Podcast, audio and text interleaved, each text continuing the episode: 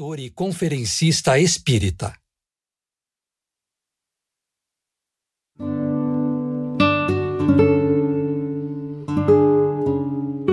Capítulo 1 O Reencontro Duzentos anos antes de Jesus se encarnar na Terra, ele e sua equipe retiraram da crosta terrestre mais de dois milhões de espíritos que viviam em alto grau de inferioridade moral.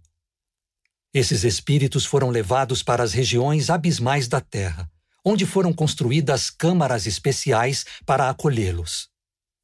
Eles seriam magnetizados através do sono, pois seus pensamentos eram tão negativos que precisavam ser isolados para que as energias advindas deles não chegassem às dimensões da Terra, porque se isso acontecesse, poderiam interferir na vida missionária de Jesus.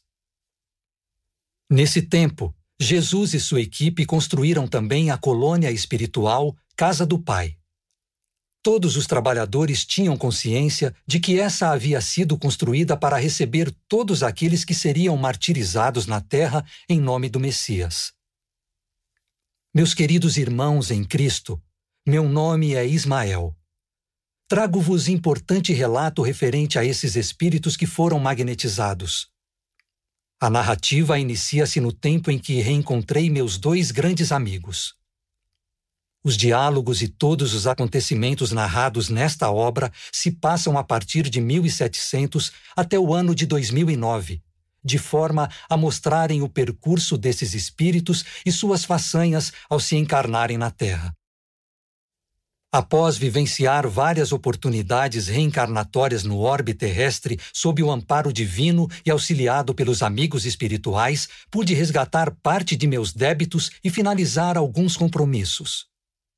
Fui agraciado com a feliz oportunidade de voltar à colônia Casa de Misericórdia, onde no passado permaneci em atividades por mais de três séculos.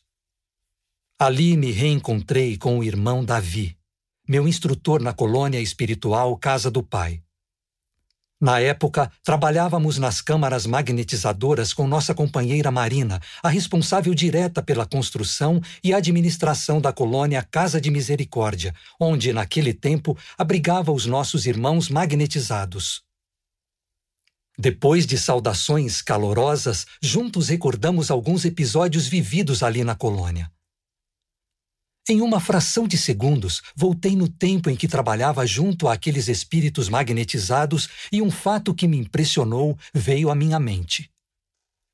Certa vez, enquanto Simeão e eu caminhávamos tranquilamente até nosso local de trabalho e admirávamos a beleza do jardim que fora planejado pela irmã Marina, presenciamos uma cena que nos comoveu. Para a nossa surpresa, bem à nossa frente, materializou-se um casal um senhor de tez clara e cabelos grisalhos estava envolvido em uma luz branca. Seu olhar nos transmitia serenidade íntima. A sua companheira possuía uma beleza incomum. O sorriso e o olhar dela deixavam transparecer a felicidade que trazia na alma. Os dois amáveis aproximaram-se e, depois de nos cumprimentar, disseram que estavam em missão mas antes queriam se encontrar com a diretora da colônia. Colocamos-nos à disposição para acompanhá-los até o gabinete da irmã Marina. No percurso, indaguei aos visitantes que tipo de missão realizariam na colônia.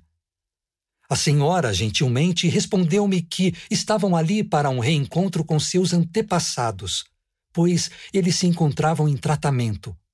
E ainda acrescentou: Viemos com o propósito de ajudá-los, pois sabemos que, junto a eles, poderemos melhor auxiliá-los e, assim, agilizar a recuperação deles. Ao chegarmos, os cumprimentos foram acolhedores. O visitante, como a contemplar uma alma de grande nobreza ao abraçá-la, disse: Minha querida amiga, sabemos que você poderia permanecer nas mais altas esferas espirituais mas há séculos fez uma escolha, a de permanecer nas zonas umbralinas, cuidando dos nossos irmãos que precisam ficar adormecidos. Sabemos do seu carinho e desvelo para com esses espíritos. A diretora também dirigiu ao casal algumas palavras. Sabemos.